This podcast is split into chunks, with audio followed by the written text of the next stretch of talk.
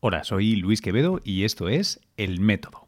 Bienvenido a un episodio en el que vamos a celebrar. Creo que tenemos varias, varias cosas que, celebrar. Así que vamos a reeditar un sonido, una pista de audio que tal vez si eres uno o una de los, fieles seguidores de, de, este programa, pues lo puede, puede ser que lo hayas escuchado con anterioridad, pero hace suficiente tiempo como para que merezca la pena refrescarlo y sobre todo, repito, estamos de celebración. ¿De qué celebración? Bueno, pues que a tres buenos amigos de quien os habla y de este programa les ha caído el prisma de bronce al mejor libro de divulgación científica editado en España en 2015. El título es Orígenes, el universo, la vida, los humanos. Los tres amigos son Carlos Briones, Alberto Fernández Soto y, como no, José María Bermúdez de Castro. El libro eh, lo ha editado eh, Crítica de Grupo Planeta y recordarás que hace más de un año ya, cuando justo lanzaban el libro, pues tuvimos un debate, una de estas tertulias que hacemos online, que hacíamos, mejor dicho, online con mediados, porque, bueno, digo, hablo en pretérito porque Google eh, cambió la manera como los Hangouts on Air, on Air funcionaba y me he quedado sin mi sistema súper simple de hacerlo y hasta que no consiga configurar otro, por cierto, si tú sabes de estas cosas y me puedes recomendar una alternativa digna a ello, pues estaré encantado de volver a hacer estos vídeos online, eh, tertulia, etc. Pero bueno, Decía, eh, fue una conversación fantástica, basada en un libro fantástico y tres científicos de primer nivel. Bueno, pues qué bien que en este caso eh, el jurado de los prismas pues les haya, les haya otorgado este prisma de bronce. Por cierto, de bronce porque son de bronce, no porque sea el tercer premio. No hay dos ensayos por encima de este. Eh, además, ya que estoy, em, aprovecho para recordaros que hay más ganadores que hay modalidades de video, de sitios web, de textos originales inéditos, de artículos periodísticos, que le ha caído también, por cierto, a otro eh, amigo de quien nos habla, Jesús Méndez González, le ha caído el artículo periodístico por el funcionamiento de la anestesia continúa siendo un misterio de agencia SYNC. Eh, os voy a enlazar algunos de estos eh, trabajos y en particular la página de los premios Prismas de Bronce. Merece la pena que le echéis una ojeada a, a, los que han ganado. Yo tengo el enorme orgullo de haber ganado uno hace un tiempo con la edición de mi primer documental en busca del primer europeo junto a Eudal Carbonell, esa aventura eh, audiovisual sobre la evolución biológica de todos nosotros, eh, bueno, pues me, me, cayó uno y le tengo mucho cariño. Le tenía cariño desde entonces, pero desde, desde, perdón, desde antes quiero decir, pero desde entonces pues, pues es un poco más. Bueno, eh, ¿qué más cosas? Hablando de documentales por los que yo gané un premio, eh, el año que viene tal vez compita por otro, quién sabe, con En Busca del Futuro Perdido, mi nueva aventura audiovisual sobre evolución humana, sí, pero cultural. ¿Por qué pasamos de ser cazadores recolectores a, a elaborar, a construir enormes y complejas civilizaciones y todas todas casi por los mismos motivos que parecen un poco idiotas cuando uno los ve a toro pasado, pues colapsan, caen, degeneran. Ya no hay eh, grandes eh, pirámides egipcias, al menos las que hay son ruinas, ya no quedan las ciudades-estado que una vez... Em, salpimentaron toda la costa del Yucatán con aquella civilización maya, etcétera, etcétera. Bueno, ¿por qué? ¿Por qué construimos civilizaciones tan parecidas? ¿Por qué colapsan? ¿Qué podemos aprender de los que cayeron antes que nosotros para tal vez hacerlo un poco mejor ahora? Esa es mi nueva aventura audiovisual. Em, está producida por Turcana Films y Televisión Española y hasta el día de ayer estaba disponible en la web de Televisión Española en a la carta gracias a la 2. Pero bueno, por temas de derechos ya no lo está. Espero pronto lo solucionaremos. Mientras tanto, dos cosas. La primera es que, por suerte, al documental que ganó el Prismas de Bronce, eh, en busca del primer europeo, eso no afecta, con lo cual todavía lo puedes seguir viendo en A la Carta, si te apetece, si no lo has visto, si te apetece eh, repetir. Voy a enlazarlo en las notas del podcast. Y Respecto al nuevo, mientras solucionamos lo de que se vea online abierto para todo el mundo, y va a ser pronto, os lo prometo, porque me importa mucho, para eso lo he hecho, si quieres hacer un pase con fines culturales, o sea, en el que no vaya a ser for profit, no vayas a ganar dinero, en tu escuela, tu fundación, tu universidad, tu, mira, tú lo que sea, siempre que sea con fines culturales y lo puedas justificar, te cedo la película con todo el cariño del mundo. Debes hacer para ello dos cosas. La primera, escribirme a métodopodcast.gmail.com. Cuéntame de qué se trata esta actividad que tienes planeada y me tienes que prometer que vas a hacer fotos, vídeos, lo que sea y que las vas a enviar al mismo correo porque nos interesa eh, compartirlas en nuestras redes y por supuesto tú también, si tienes tus redes, pues compártelas, faltaría más. ¿Qué te parece? ¿Trato? De verdad que no, no bromeo nada con ello. ¿eh? Los que seáis profesores de, escuela, universitarios, centros culturales, eh, bastantes de los amigos que, escucháis aquí el podcast lo habéis hecho con el documental anterior y sabéis que, va muy en serio, me importa mucho. Bueno, más cosas que os tengo que contar que han pasado en estos días. Este viernes estuve en la inauguración del Imagine Science Film Festival, el Festival de Cine Científico de Nueva York. Eh, yo tuve el enorme orgullo de poder ser su Managing Director por, por un año y, llevo desde 2009 colaborando con ellos. Es un proyecto súper bonito, fundado por un franco-venezolano llamado Alexi Gambis, que además dirige sus propias películas, que son, vamos, son un tripazo para aquellos que os guste la ciencia y el arte. Pero bueno, durante toda la semana va a haber un montón de actividades aquí alrededor de Nueva York, no solo en Manhattan, sino en cuatro de los boros. Eh, puedes disfrutarlas si estás por aquí. Eh, yo te animo a que vayas, por ejemplo, a su página en Facebook, facebook.com barra Imagine Science Films. La voy a enlazar en las notas para que veas las diferentes actividades. El martes, por ejemplo, martes 18, a partir de las 6 de la tarde, 6 y cuarto, eh, yo mismo estaré presentando y moderando una sesión en homenaje a un artista y científico español, Santiago Ramón y Cajal. Eso tendrá lugar en la Universidad Rockefeller, en el Upper East Side de Manhattan. Proyectaremos un documental biográfica sobre, biográfico perdón, sobre el genio español, veremos lo último del proyecto Blue Brain y hablaremos con los directores de ambas pelis, Ana Martínez y Noah Hutton.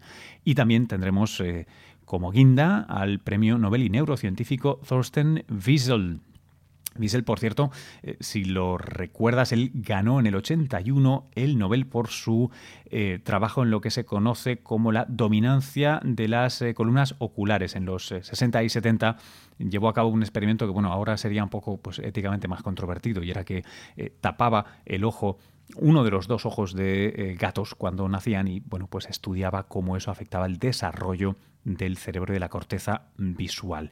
La verdad es que merece la pena, merece hacer un snack sobre ello. Igual un día de estos os escribo una pequeña nota y la pongo aquí. Y si no, Wikipedia seguro que será fantástica. Lo he dicho, el martes vamos a estar allí, espero hacer un periscope. Em, y, contaros más cosas en Instagram, etc. Eh, sabéis que siempre en mis redes me podéis encontrar como arroba luis-quevedo.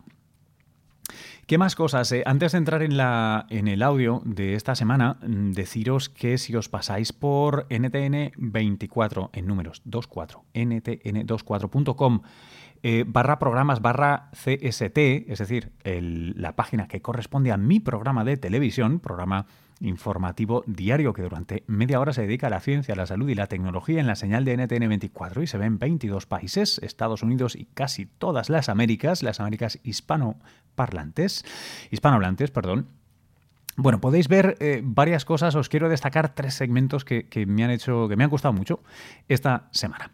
Uno era sobre un paper que aparecía en Psychological Science y que es un metaestudio, uno de estos eh, estudios que eh, agregan muchos estudios que se han hecho por separado y que la pregunta fundamental que se hacía era, oye, sobre esto que llaman brain training o esos jueguecitos para entrenar capacidades mentales, ¿funcionan o no funcionan? Bueno, lo lleva a cabo, lo, lo lidera nada más y nada menos que Daniel Simons que es, si recordáis, el tipo que se inventó el de la ceguera inatencional, aquel vídeo del gorila que hace las delicias de propios ajenos a la ciencia. Bueno, pues con Daniel Simons eh, tuve una entrevista en el programa que creo que está muy bien, y merece la pena realmente porque, bueno, pues hay bastante mm, tontería o pseudociencia detrás de esto del brain training. Otro segmento que os quiero destacar aparecía en la revista Human Nature y es de antropología, del antropólogo Ryan Schacht. Él está en la Universidad de Utah. Em, y lo que ha hecho es analizar la eh, violencia, eh, violencia según bases de, delitos en el FBI, según criterios demográficos, eh, donde hay más mujeres o más hombres, no solo en términos absolutos, sino proporcionales. O sea, en qué comunidades predominan las mujeres o predominan los hombres. Porque contra lo que sería intuitivo, Resulta que es donde hay mayor proporción de mujeres a hombres, donde hay más de una mujer por hombre, donde hay más delitos, más violencia. ¿El por qué? Bueno, el por qué lo explica muy bien en, su, eh, en la entrevista que hicimos en el programa online y yo creo que en algún momento escribiré un artículo así más largo con este y otros temas de violencia que me están sorprendiendo últimamente. Tercero y último que os quiero destacar es un perfil eh, que hicimos sobre la invención y el propio, eh, la propia persona del ingeniero electrónico Federico Gaona. Él se ha inventado unas trampas inteligentes que permiten atacar selectivamente al insecto que transmite el Chagas. Eh, es una enfermedad que sabéis que es endémica a las Américas, que causa bastantes estragos y él y su investigación y su trabajo ha sido este, eh, destacado por el MIT Technology Review. Lo tuvimos esta semana en el programa y creo que merece la pena que le echéis una ojeada. Voy a enlazarlo todo en las notas del podcast, por supuesto. Bueno, eh, recordaos dos cosas más, que esto es El Método, un podcast eh, objetivamente personal de historias y conversaciones con personas que, a las que les obsesiona, yo creo que como a ti, como a mí, cómo funciona este universo, cuál es nuestro lugar en él, cómo vivir y cómo hacerlo mejor. Aquí podéis encontrar muchas cosas hoy por eh, querer celebrar el premio eh, Prismas de Bronce al mejor libro de divulgación científica editado en España en 2015 a los amigos Carlos Briones, Alberto Fernández Soto y José María Bermúdez de Castro, voy a reeditar la conversación que tuve con ellos sobre orígenes, el universo, la vida y los humanos. Deciros que el método y aquí servidor somos eh, orgullosos socios fundadores de la red de podcast independientes en español Cuonda. Encuentra más información en cuonda.com, eh, no solo sobre cómo tal vez eh, unir tu podcast si es de calidad, si crees que merece la pena invertir en calidad en podcast en español, creo que puedes estar ahí, visítanos, sino también para ver nuestra creciente oferta y es que se están sumando nuevos podcasters, nuevos proyectos, es, es, una, es un proyecto que la verdad me hace muchísima ilusión. Oye, em, antes de poneros el, sonido, el, audio, Quiero comentar una cosa. Esta semana los que habéis estado en las redes, no sé si habéis visto el momento de, de troleamiento, los troles que se han ensañado con mi amigo, con mi mentor, con Eudal Carbonell. Se han ensañado con él porque en, unos actos de celebración de la Hispanidad, eh, celebración de la Guardia Civil en Burgos, el tipo, según me contó, eh, ensimismado en sus pensamientos, no se dio cuenta de que empezaba el himno nacional eh, y no se levantó. Em, no se levantó. Bueno, y la situación es ciertamente compleja. Yo he tuiteado y ahora puedo enlazar eh, un artículo que ha publicado él explicando la situación, pero me ha parecido tremendamente, tremendamente increíble. Mira, os lo voy a resumir así. Eudal Carbonell él puede ser nacionalista, catalanista, independentista, puede ser muchas cosas, pero lleva más de tres décadas trabajando duramente para levantar un proyecto que ha traído millones de euros, eh, inteligencia, educación, evolución a la zona de Burgos, a, esta zona de Castilla. Em, es una zona que considera su casa, donde ha encontrado mujer, donde ha tenido a su hijo y donde vive.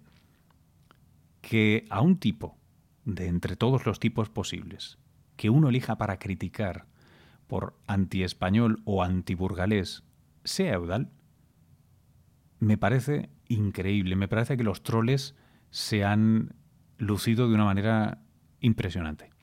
Impresionante, absolutamente. Eh, porque, porque carece, carece completamente de sentido. Repito, ¿eh? aunque, aunque fuera, como ellos dicen, que no lo es, y, tenéis este artículo donde, donde se explica la situación, em, es tremendo, chicos.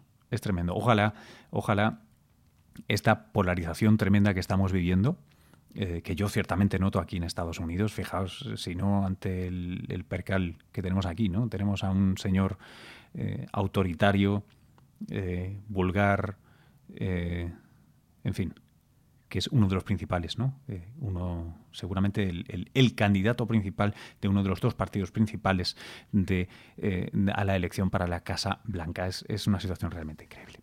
Bueno, sin más, eh, quería deciros que si habéis escuchado esto, que sí, que es acojonante. Es acojonante que la gente se ensaye con un tipo de una talla como la de Eudal, de un humanismo como el de Eudal, y sobre todo que lo haga de una manera tan fútil, porque Contraudal, ¿tú crees que te puedes enseñar y puedes conseguir algo en las redes? Eh, quien lo conoce o que lo sigue sabe que, es absurdo. Y quien no, pues mira, que casi me, da lástima.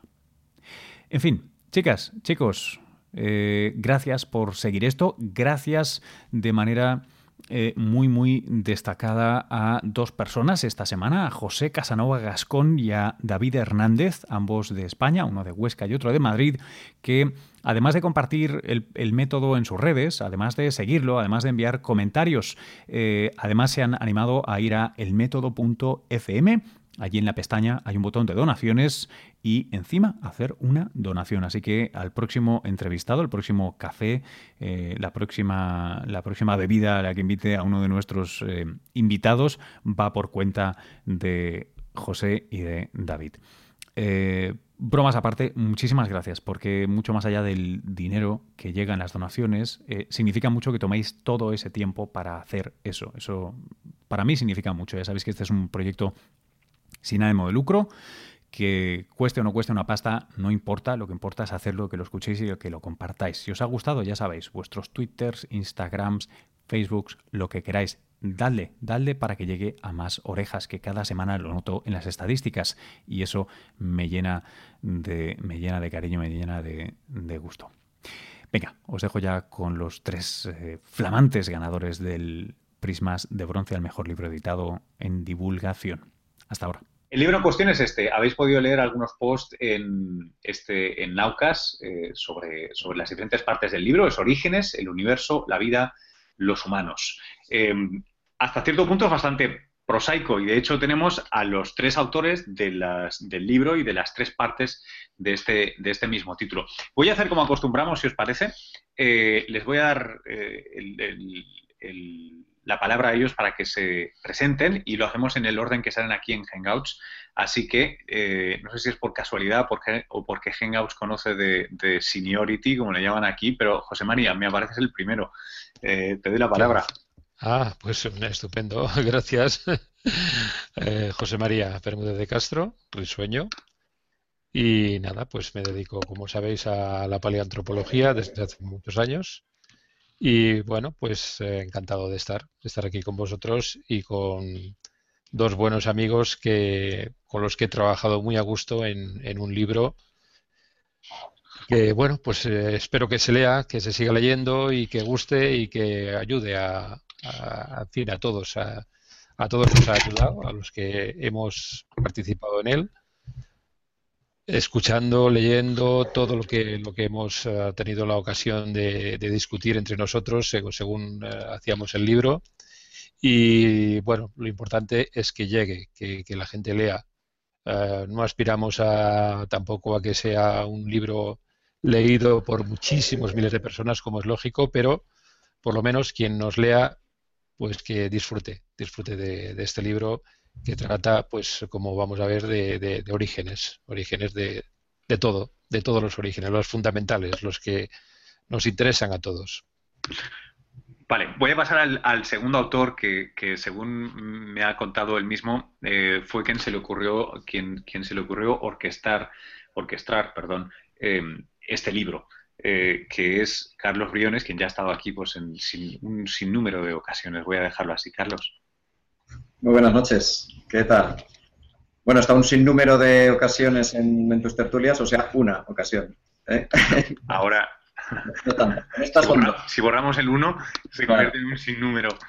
Bueno, eh, pues soy Carlos Briones, para los que no me conozcáis. Eh, soy bioquímico, trabajo en el Centro de Astrobiología en Madrid y bueno, pues la verdad, como decía José María antes, eh, soy una de las tres patas de este libro. Eh, hemos trabajado muy a gusto los tres autores, cada uno en nuestro campo y cada uno interaccionando con los demás y aprendiendo mucho de los demás. Eh, sí que es cierto que, que, a mí se me ocurrió la idea original del libro, pero evidentemente sin que José María y Alberto se hubieran unido a esta aventura y luego el ilustrador Eduardo Saiz, pues el libro no habría tenido lugar, habría sido imposible. Entonces, bueno, somos tres patas de una misma mesa y, bueno, lo hemos pasado muy bien escribiéndolo y, bueno, pues ahora algunos amigos nos están diciendo que también lo están pasando bien leyéndolo. Entonces, pues estamos encantados. Y nos falta el, tercer protagonista y tercer personaje, que es, eh, además, eh, la primera vez que, aparece por aquí, que es Alberto Fernández Soto. Eh, por cierto, a quien le voy a pedir que empiece ya a hablar propiamente del libro, porque también empieza el libro de alguna manera, ¿no, Alberto? Muy bien, pues sí. Pues nada, encantado de estar aquí, de, conocerte y de, conocer a tus, a, tus oyentes y, televidentes, digamos así. Y nada, yo, bueno, soy Alberto Fernández Soto, efectivamente, soy astrónomo, trabajo en el Instituto de Física de Cantabria, en Santander. Y yo fui, pues, la última patita del banco, el último cronológicamente. Eh, a mí lo tuve muy fácil, ¿no? Porque a mí apareció un día Carlos diciéndome que tenía esta idea tan buena para escribir un libro. La idea me pareció buenísima, me comentó que había convencido ya a José María y me lo dio todo prácticamente, vamos, solo tenía que rellenar los espacios en blanco de las primeras páginas del libro y con eso ya estaba todo hecho. Así que nada, fue una decisión muy fácil. Hablando ya un poquito más del libro, pues bueno, la, idea del libro, pues su título lo dice, ¿no? Es hablar de, todos los orígenes principales que tenemos en, la humanidad. Las preguntas estas clásicas, que yo lo comentaba un día, he tenido que soportar a muchos amigos míos cantándome las canciones de Siniestro Total, de quiénes somos, a dónde venimos y a dónde vamos, y estamos solos en la galaxia o acompañados, pues bueno, están, aquí todas, ¿no? La primera pregunta es cuál es el origen del universo, cómo, se, cómo entendemos hoy en día que el universo apareció se supone que a partir de la nada, lo cual ya es bastante interesante de por sí. Luego, una vez que el universo ya dio sus primeros pasos y tenía una forma más o menos definida y empezó a formar estrellas y planetas, cómo en uno de esos planetas apareció esto que entendemos como vida, que como Carlos explica siempre, ni siquiera sabemos muy bien lo que es, y finalmente cómo esa vida acabó dando lugar a una especie en particular que somos nosotros, que por lo que sabemos hasta ahora somos precisamente, para cerrar el ciclo, la única parte del universo que es capaz de mirar hacia el universo e intentar entenderlo. Bueno, pues eh, yo creo que casi, casi, le pasaría un poco antes de entrar, si quieres, en detalles de más, más, más heavy metal de, las partes individuales de cada uno, pues un poquito de la visión general del libro y demás, pero vamos, como, como vosotros digáis. Hombre, eh, eh, lo, que está claro es que son, son temas heavy todos, ¿no? para, y, unirlos en un libro, una de las cosas que a mí me sorprendió mucho es que em, en, en, un ensayo, y que honestamente tampoco, tampoco es tan grueso, eh, hayáis, atacado cosas que, darían para ríos de tinta, se queda corta la expresión, eh, en fin, volúmenes y volúmenes hay en cada una de estas, ¿no? Em, ¿Cuál es...? Em, me pongo solo un momento en plan editor, acabo de volver de la FIL de Guadalajara, así que estoy todavía en modo de... ¿Cuál era la idea del libro? O sea, ¿quién, quién os imagináis que os va a leer? Porque me imagino que es alguien muy, muy particular, no quiero decir con nombre y apellidos, pero eh, quien tiene este tipo de interés y se quiere meter en este ensayo y además aprecia la manera como habéis hilvanado las, las tres historias, eh, me, parece muy particular. No sé si Carlos quiere atacar esta pregunta. Mm, bueno, yo te puedo dar mi, visión ¿no? sobre ello. Eh, realmente pensábamos en personas interesadas por la ciencia, que sean lectores de divulgación científica, que les guste la interdisciplinaridad, eh, porque puede haber colegas míos que no han leído paleoantropología, o colegas de Alberto que no han leído química, o colegas de José María que no han leído cosmología. Bueno, entonces nos gustaba intentar llegar a todo ese público, pero también llegar a personas interesadas en la ciencia que no son científicos. Gentes que se dedican a otra cosa, que tienen un interés genuino en los temas de ciencia y que evidentemente no tienen tiempo para leer eh, decenas de artículos especializados, actualizados. Entonces, bueno, hacíamos un poco de filtro de todo eso, lo poníamos junto e intentábamos eh, ser accesibles. No huir tampoco de, las palabras técnicas cuando hacen falta, pero explicarlas a continuación. Una cosa que hacemos los tres a lo largo del libro cuando es necesario. Entonces pensamos que eh, quienes todavía no saben eh, demasiados conceptos científicos pueden aprender cosas y quienes ya son más expertos, porque nos están leyendo nuestros colegas, además nos leen con el boli rojo en la mano y subrayando y estas cosas, pues para ellos también hay información nueva, información que quizá se está mostrando desde una perspectiva diferente y también se divierten con, con ello. Entonces es un público, en nuestro eh, modo de ver, bastante amplio que puede acceder a esta, obra. A, mí una cosa que me, que me, ha gustado mucho es que eh, en el mismo año, pero, pero en extremos distintos del mismo, eh, se publicó otro ensayo con idéntico título, casi, que se llamaba Orígenes, que era una reedición de un libro que había sido muy popular de Neil deGrasse Tyson que intentaba hacer algo parecido, pero creo que con mucha menos fortuna. Eh, y el tipo es muy genial por muchas otras cosas, ¿no? Pero no, mm, creo que no, no lo conseguía y me, hizo mucha ilusión ver, ver este cuando me contaste si estaba esto en el horno, porque de alguna manera era como corregir el, la cosa que no había funcionado, ¿no? Que me parecía un ensayo con, con, mucho menos jugo.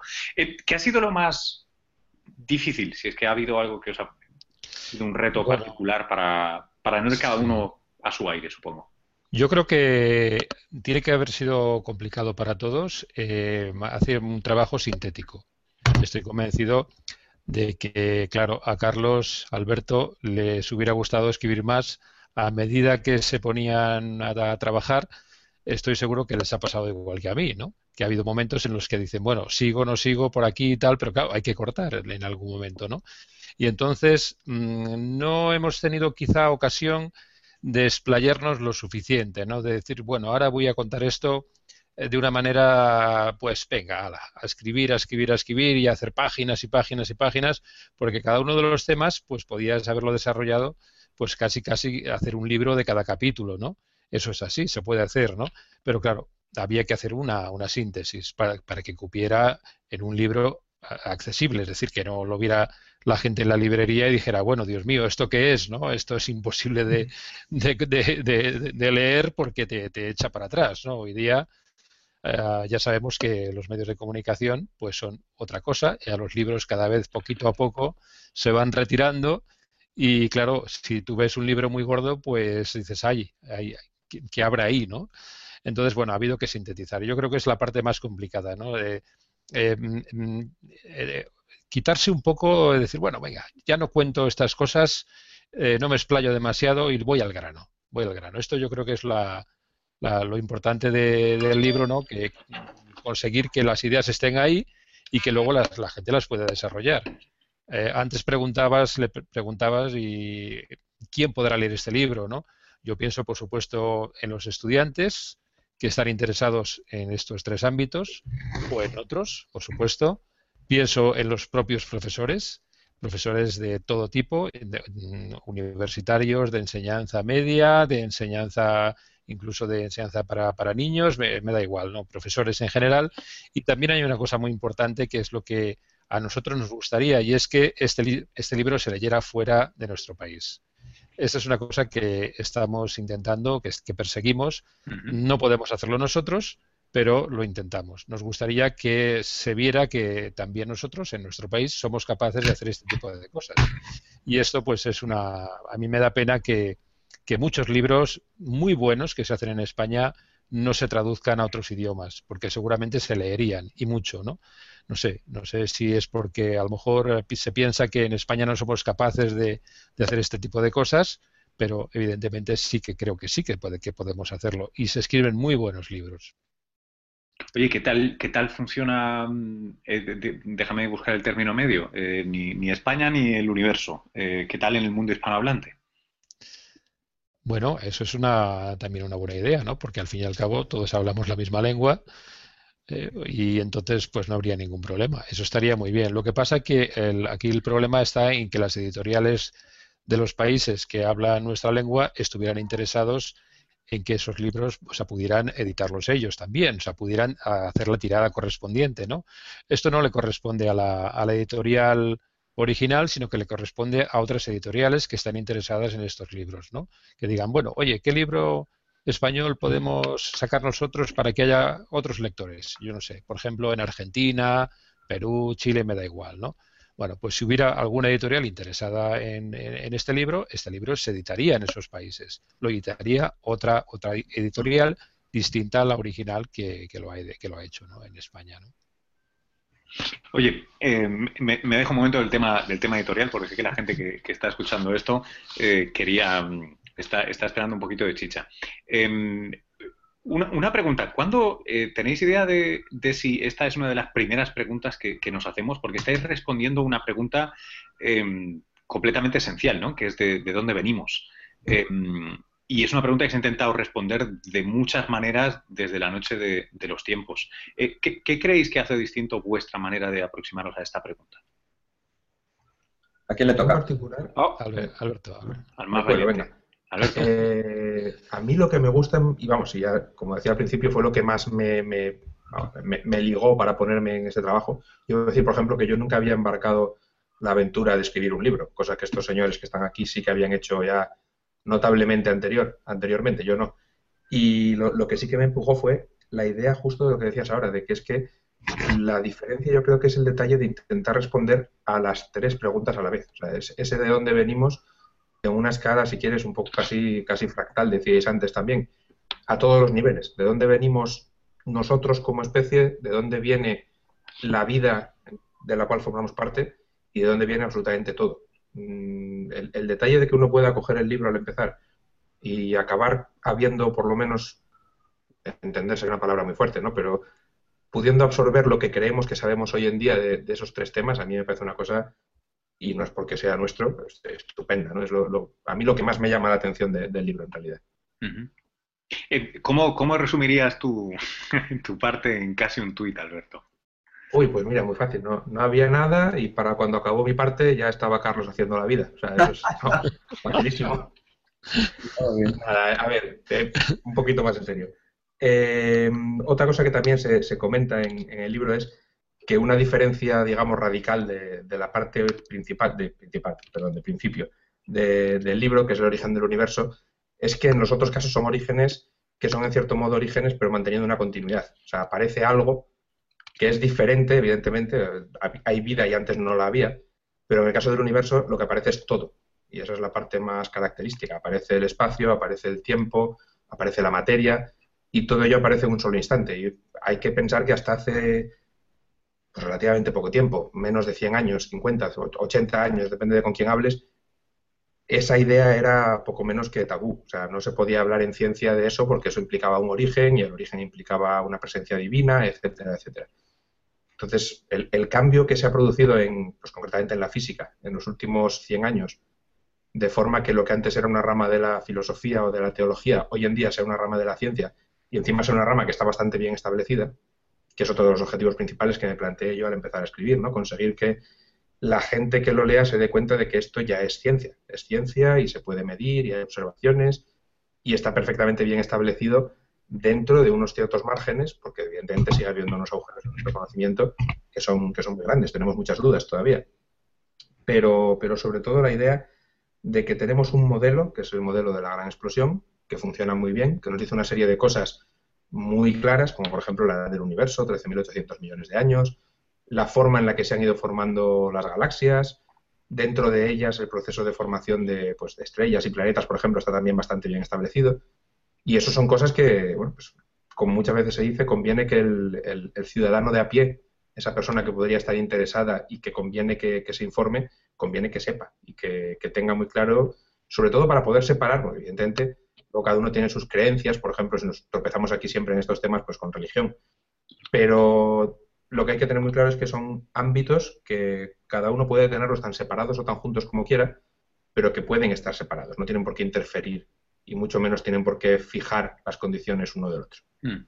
Hombre, yo, mira, de hecho, al, al, pelo de esto que estabas haciendo tú, hace un par de semanas con el, con el centenario que celebramos de la relatividad general, estaba hablando con Maldacena Em, y Maldacena tiene muy claro que, en cuanto le rascas un poco se confiesa católico practicante eh, y de hecho inspirado por su eh, religiosidad para dedicarse a lo que se dedica, que es punta de lanza de, la, física teórica, ¿no? O sea, es, un, buen ejemplo de compatibilización de ambas. Yo, estas cosas siempre lo comento con, con, los colegas, sobre todo, pues así a nivel de confianza, ¿no? Que te preguntan por estas cosas a veces. Yo he tenido compañeros o de despacho de departamento que trabajaban todos en cosmología y todos trabajaban con las mismas normas, que yo no se me olvide ninguno, pero ciertamente católicos y protestantes, musulmanes, un mormón, eh, ateos sin número, y vamos, eh, de todo tipo de, creencias diferentes, pero todos mm, conscientes de que el universo tiene 13.800 millones de años, las galaxias se forman como se forman, las leyes de la física son las que son, y ahí nos tenemos que entender todos porque es lo que hay. Hmm. Em, todo esto está... quiero hacer dos preguntas breves, pero una es, eh, a veces está el concepto de que eh, la cosmología tiene esta parte en la que, bueno, es, es, es científica hasta cierto punto, ¿no? Es algunas hipótesis son falsables hasta cierto punto y luego entramos en un terreno neblinoso un poco así. ¿Eso sigue siendo así en gran medida o solo en pequeños resquicios, ¿no? Como aquella teoría de que vas completando los, las piezas del puzzle que te falta y cada vez hay más ciencia y menos creencia. Yo creo que, a ver, em, el, modelo que está bien establecido, digamos, un poco las bases, lo, principal, está muy bien establecido y tiene un problema muy grave, que es que ese modelo, tal como lo entendemos, implica la existencia, por ejemplo, de materia y energía oscuras, que no sabemos lo que son. Pero claro, mm, está muy bien tener un modelo que matemáticamente funciona perfectamente, que explica prácticamente todo lo que vemos a nuestro alrededor, pero que tiene unos ingredientes que, que no conoces. Conoces sus propiedades, la materia oscura es materia, no está hecha de partículas como las que conocemos, sino que debe ser algún otro tipo de partícula, etcétera. La energía oscura es una energía que permea todo, que tiene unas propiedades muy definidas, pero que no sabemos lo que es. Entonces, claro, queda un poco feo decir que lo entiendes y que funciona todo cuando tienes dos ingredientes que no sabes lo que son. Eso de entrada es, un problema. Luego la otra cosa es que digamos que en el libro toda la parte que cubre de la historia del universo empieza cuando el universo tiene aproximadamente una millonésima de segundo. De ahí en adelante el universo ya estaba formado por partículas fáciles, quarks, electrones, neutrinos, que son las, que, las que manejamos hoy en día pues continuamente. Antes de ese momento hay una fase en la que todavía lo que hablamos pues hay cosas que son todavía especulativas. el proceso de inflación inicial, pues posiblemente, de hecho, a lo mejor si lo llamo especulativo, algún colega se enfadaría conmigo porque me diría, no, no, eso no es especulativo, eso está establecidísimo. Bueno, no se ha observado ni tenemos una teoría realmente sólida que lo explique, pero bueno, la gente piensa que, que debería de haber existido un proceso de inflación y algún día podremos tener pruebas de ello. Pero bueno, eso ocurre ya en la primera 10 a la menos 30 segundos, la quintillonésima de segundo, una cosa parecida. Hablamos de otra escala de tiempo muy distinta. Y antes de eso, en algún momento, tuvo que haber una, colisión entre lo que sabemos de la física cuántica y de la relatividad. Eso tampoco sabemos cómo se puede haber encajado y está también en la parte de, las dudas. Y claro, si lo miras desde el punto de vista de lo práctico, son dudas muy pequeñas, son agujeros mínimos ahí en el origen del tiempo que en el fondo, ¿qué más nos da? Pero desde el punto de vista epistemológico de lo que realmente significan son muy graves. O sea, tenemos, sabemos que hay cosas ahí que no encajan con lo que observamos. una, tiene que llenarse. Una, una, cosa también muy, muy sugerente del libro es que em, los tres os dedicáis a temas que, son completamente científicos y los enfocáis desde, desde la ciencia, publicada, papers, peer review, todo esto, pero en el fondo son temas que, no dejan de ser un tanto neblinosos, ¿no? Me imagino que si estuvierais hablando de la física de los aviones, pues tendríamos un tipo de ensayo que está completamente, o, o mucho más definido, mucho más claro, que, por ejemplo, Carlos, el origen de la vida. Se sabe mucho, pero también se ignora no poco, ¿no? O sea, también estamos en una situación similar en la que hay esos huequitos que, se van rellenando poco a poco, casi por la necesidad de la lógica. Sabemos menos sobre el origen de la vida que sobre la física de los aviones, es cierto. Eso, para, para tranquilidad de los viajeros, eh, está mucho más establecido cómo vuelan los aviones.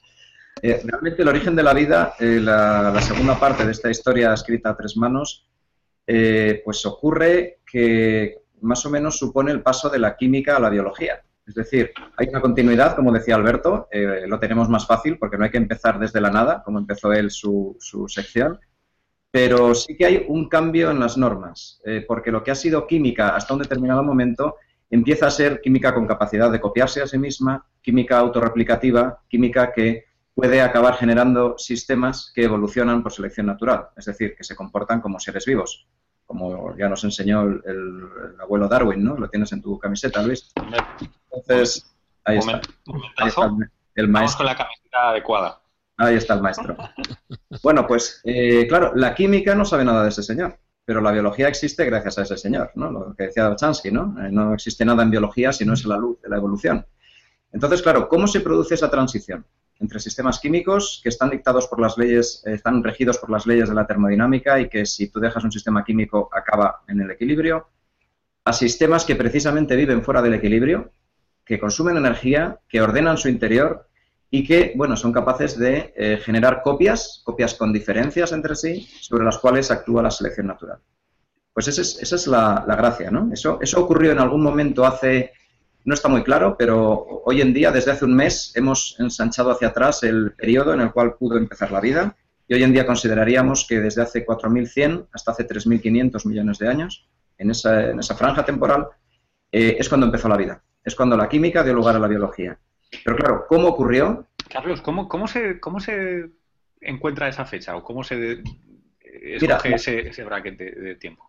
La fecha más reciente, digamos, cuando ya sabemos que la vida está formada, hace 3.500 millones de años, que se dice pronto, pero hace mucho tiempo de eso, Eh, hace 3.500 millones de años ya hay eh, señales en las rocas que nos indican que había seres vivos. Existen estromatolitos, que son eh, comunidades de microorganismos interaccionando entre sí, formando capas que han quedado solidificadas, han quedado fosilizadas y por lo tanto nos están hablando de microorganismos ya diferentes, microorganismos que están estableciendo relaciones ecológicas entre sí, o una vida floreciente. Y de esa misma época, más o menos, de hace 3,5 miles de millones de años, son también las primeras evidencias morfológicas en determinadas rocas de Australia y, de, fundamentalmente de Australia, que eh, nos hablan de posibles células formando filamentos o bien células aisladas que han dejado sus fósiles. Eso es un tema controvertido y hay un profesor español del CSIC eh, Juan Manuel García Ruiz, que ha sido capaz de demostrar que con sistemas meramente químicos se pueden hacer morfologías parecidas. Entonces, quizá esas primeras eh, huellas fósiles de bacterias no son tales. Eso no está tan claro. Pero los estromatolitos, estas capas de microorganismos, sí que hay más consenso. Entonces, eso nos dice cuando la vida ya estaba formada. Pero yendo hacia atrás, ¿cuáles son las primeras señales de vida? Pues las primeras señales eh, provienen de mm, rocas que tienen carbono, mm, no vamos a entrar en detalles técnicos, pero un carbono que se ha podido fijar a las rocas por medios biológicos en lugar de geológicos. ¿Cómo lo sabemos eso? Pues porque la geología escoge una serie de isótopos, los isótopos de un elemento son eh, átomos que tienen distinto número de neutrones, son el mismo átomo, pero distinto número de neutrones. Por ejemplo, tenemos eh, el hidrógeno y el deuterio y el tritio, en el caso del hidrógeno. Pues en el caso del carbono, carbono 12, 13 y 14, los procesos geológicos cogen eh, fundamentalmente una serie de isótopos y los procesos biológicos otros. Procesos biológicos generalmente fijan los más ligeros, es decir, carbono 12. Entonces, hay unos, unos determinados minerales, unos grafitos dentro de unos circones, etcétera, que se ha visto con una antigüedad hoy en día de hasta hace 4.100 millones de años, que parece que esos desbalances isotópicos indicarían, lógicamente, con algo, no sabemos cómo, pero algún sistema de fijación de CO2. Si esto es así, quiere decir que ya habría seres vivos. Entonces, vamos hacia atrás hasta 4100. ¿Vale? Mucho más atrás no se puede ir porque ya mucho más atrás la Tierra eh, estaba bastante agitada. La Tierra tiene 4.570 millones de años y hasta hace 4.400 o 4.350 estaba demasiado caliente, caían muchos meteoritos, muchos núcleos de cometas. Éramos una bola de magma, un planeta que tenía un océano de magma de unos 1.000 kilómetros de profundidad y ahí la química mm, que tiende hacia la vida no tenía lugar. Entonces, un poquito más para acá, ya aparecen, o más hacia el presente, aparecen esas señales isotópicas y 600 millones de años después ya hay seres vivos. O sea, el margen temporal lo tenemos bastante bien eh, acotado dentro de lo que se puede en, este, en, este, campo. La pregunta de cuándo empezó la vida es una de las que mejor podemos responder. Sin embargo, ¿cómo? Eh, si fue solo una vez o fueron varias, si fue por azar o fue por necesidad. ¿La Tierra o empezó fuera de la Tierra? Fíjate qué preguntas más fascinantes que tenemos ahí abiertas y que hoy en día es muy difícil contestar todavía.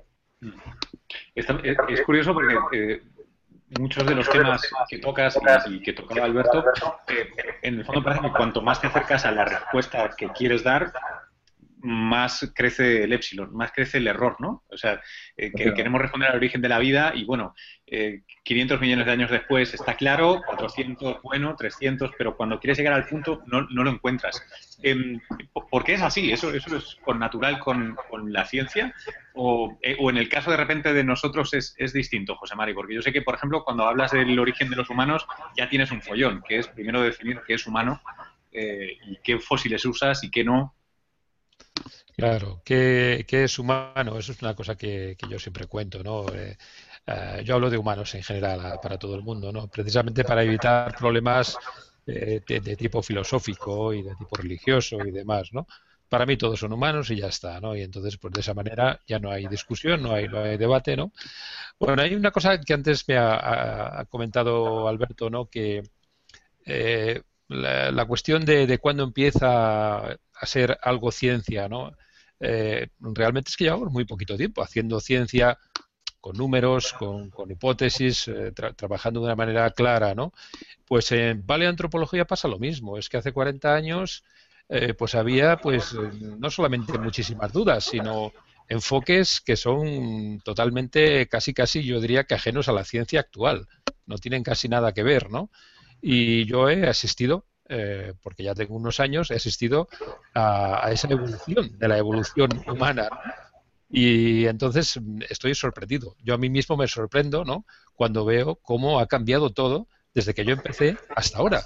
Han pasado solamente unos 35 años, quizá, ¿no? Incluso, pues, eh, cuando yo iba a la universidad, pues eh, se hablaba únicamente de, cuatro o cinco yacimientos, ¿no? Y había unas, hipótesis, una, forma de pensar que no tiene absolutamente nada que ver con lo que, con lo que pasa hoy en día, ¿no?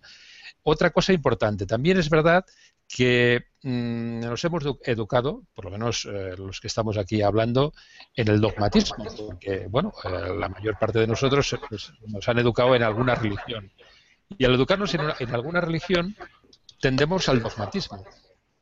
¿Qué, quiere decir esto? No? Que cuando emitimos una hipótesis, que al fin y al cabo es una propuesta que tiene que ser contrastada, pues casi nosotros mismos estamos pensando que estamos diciendo algo que ya es verdad, lo cual no es cierto. ¿no? Y eso eh, yo lo noto mucho cuando doy charlas, eh, pues eh, si digo esto es hipotético, bueno, charlas me refiero a un público general. ¿no? El otro día di una charla a un grupo de, colegas eh, zoólogos y bueno, pues estaban encantados cuando yo decía, bueno, aquí hay dudas, aquí esto de tal, esto es una propuesta, es una hipótesis, tenemos tres posibilidades, cuatro o cinco, pues todo el mundo estaba encantado porque, claro, estaban hablando la misma lengua que, que hablo yo, ¿no? Pero si eh, te eh, diriges a un público que espera respuestas, entonces sí que hay un problema. Hay un problema porque lo que están esperando es respuestas que sean ciertas y correctas y por tanto dogmatismo. Y esto, claro, esto no lo puedes ofrecer. Y este es un problema muy grande de la ciencia. Y eso es verdad. ¿eh? O sea, eso yo creo que Alberto y Carlos estarán de acuerdo conmigo y tú también, ¿no? Es decir, el hecho de que tú cuando dices, bueno, yo propongo una cosa, la propongo, nada más, la propongo. Y, no sé si es correcta o no es correcta. Voy a intentar ver eh, eh, si aporto pruebas para que esa hipótesis pues sea cada vez más, eh, digamos, aceptada por, por, la comunidad científica, pero nunca eh, alcanzaré la, absoluta verdad ni, ni, por, por, supuesto esa idea será un dogmatismo, una, una ley escrita que ya ahí está y ya está, inamovible, por supuesto. Y además eso, el hecho de tener tantos años, eh, pues me da esa, esa visión precisamente, ¿no? De ver cómo ha cambiado todo. ¿Eh? que, lo que yo vi, eh, o lo que yo escuchaba, o lo que yo mm, tenía por cierto cuando me lo contaban al principio, en los primeros años, resulta que ya no es así. Todo ha cambiado, absolutamente todo, ¿no? Eso, es, eso yo creo que es muy importante. Y yo sé que este libro es simplemente una, un momento en el que, bueno, tres personas hemos visto una forma de ver las cosas y que dentro de cinco años, seis años, siete años será diferente. Será diferente. Y es verdad, y es así. Y esto yo creo que es la, precisamente lo, más apasionante, ¿no? Pensar que lo que hemos escrito ahora lo tendremos que reescribir dentro de algunos años y tendremos que retractarnos a nosotros mismos en algunas cosas. Porque si fuera ya, ya estuviera todo hecho, pues entonces ¿qué hacemos aquí? No, no tendría ninguna razón que los científicos estuviéramos trabajando, ¿no? La ciencia tiene que avanzar, tiene que avanzar y avanza cada vez más. Y yo, desde luego, cuando hablo con, la, con las personas que trabajan conmigo, que tienen muchos menos años que yo, y veo cómo avanzan, pues digo, va, anda, mira, es que esto yo lo contaba, cuando yo lo contaba, claro, es que no tenía las herramientas que tú tienes en este momento, y oye, yo tenía esa idea, esa intuición y demás, y ahora resulta que vienes tú con, con, nuevas ideas que, en fin, que, has aprendido y demás, y resulta que vamos a cambiar todo, ¿no? Bueno, esto es magnífico, esto es magnífico, porque ves cómo van, avanzando las cosas. Y yo no tengo ningún problema en aceptar que hace unos años, pues yo decía cosas que ahora mismo ya no, no pienso, absolutamente, ¿no? Oye, yo, yo, me, yo me planteo, tú lo, lo, eh, lo marcabas como un problema de, de la ciencia, Em, y yo me estoy planteando si, si, de hecho, una de las funciones que cumple un ensayo como este es precisamente eh, un poco, no, quiero usar el término educar al público porque eso siempre parece como muy paternalista, ¿no? Pero, pero la idea de que no, no es exactamente un problema de la ciencia, ¿no? Es un problema del hardware que tenemos aquí mental y luego las costumbres culturales, pero vamos, que poco a poco vamos, vamos eh, cambiando. Y, yo me planteo, vosotros eh, estáis eh, ¿convenís en ello? O sea, ¿creéis que hay tanto problema con explicar las ambigüedades que tiene el, proceso eh, científico? O sea, yo, por ejemplo, en cosmología, o el origen de la vida, yo creo que todo el mundo entiende que, no se sepa, ¿no? Cuando pasó algo hace mucho tiempo, o no, o es, igual de complicado para vosotros. pero mira, hay, una, cosa, hay una cosa que está muy clara, ¿no? Cuando nos educan, nos educan de una manera y el cerebro, el cerebro va evolucionando, va, cambiando, y a medida que vamos metiendo información, pues depende de, esa información. Si, tú eh, educas a un niño en el dogmatismo, ¿eh? pues ese niño lo que querrá es dogmas, querrá dogmas. Y entonces es muy difícil que la, que la ciencia le pueda dar respuestas. Eso es así. Tienes que educar a los niños diciendo, hay dudas, hay dudas. Y esto es un problema muy importante. ¿eh? Mm. Yo no sé si Carlos y Alberto estarán de acuerdo conmigo en, esto, ¿no? En que hay que educar a los, a los, niños y a las niñas pues en, la duda. Bueno, esto es así o no es así, ¿no? Pero claro, los educamos en, en el sentido de decir, bueno, es que esto es así. ¿eh? Eh, esto es color verde y se acabó. Y no, hay discusión. A lo mejor ese color verde no es, no es color verde, porque a lo mejor otro lo está viendo de otro color, pero estamos diciendo que es verde. ¿eh? Y esto es un problema. Esto es un problema que tenemos en todos los países y en todo el mundo, en todo el planeta. Entonces la ciencia es muy, muy complicada. Y no se trata de, educar a nadie, se trata de, bueno, de que, por lo menos en España, que la cultura científica, que a mí me preocupa muchísimo, eh, esté cada vez más eh, implantada, ¿no? No tenemos cultura científica o muy poca cultura científica eh, en relación a otro tipo de, aspectos de la cultura que, disfrutamos en este país, ¿no? Carlos, Alberto, quiero, quiero escuchar vuestra opinión sobre esto. Yo creo que ahí hay un problema que tiene dos caras y un poco es lo que ha dicho ahora José María. Em, cuando miras estadísticas, por ejemplo, aquí en España de, de qué parte de la sociedad está mejor vista por el resto de la sociedad, los científicos siempre aparecen arriba de todo. Siempre están ahí al lado de, no sé, están los médicos, los científicos y, pocos más. Y yo creo que en parte eso es bueno, está muy bien, pero el problema es que la gente confía mucho en los científicos porque creen que los científicos saben cosas. Claro, a la gente le encanta preguntarte, oye, ¿y, ¿y, cuándo vais a encontrar la cura de no sé qué? O ¿y cuándo vais a encontrar la teoría de, que une la relatividad con la física cuántica. O sea, el, problema es que la gente entiende la ciencia no como el proceso para aprender cosas, sino como el conjunto de las cosas que ya se saben. Y eso va en la dirección de lo que decía ahora José María. Entonces, es, es, muy difícil educar, por ejemplo, eso, a los chavales para que se den cuenta de que lo que necesitan es aprender a, pues, más a hacer preguntas que a encontrar respuestas. Que hacer preguntas es importantísimo. Date cuenta de qué es lo que todavía no entiendes bien para poder intentar atacarlo. Y sobre todo, cuando tienes una pregunta, a bueno, el libro de Sagan de El mundo y sus demonios, yo creo que ahí es un poco la, Biblia de todo esto, es darte cuenta de cómo puedes conseguir darte cuenta de lo que no sabes e intentar encontrar caminos para aprenderlo, ya sea a través de dudas, a través de experimentos, a través de preguntas, y eso es lo que de verdad hace importante la ciencia, no, no el volumen de cosas. Lo que ya sabemos está en las enciclopedias, pero ya no es ciencia, eso ya son enciclopedias. lo difícil es lo que no sabemos.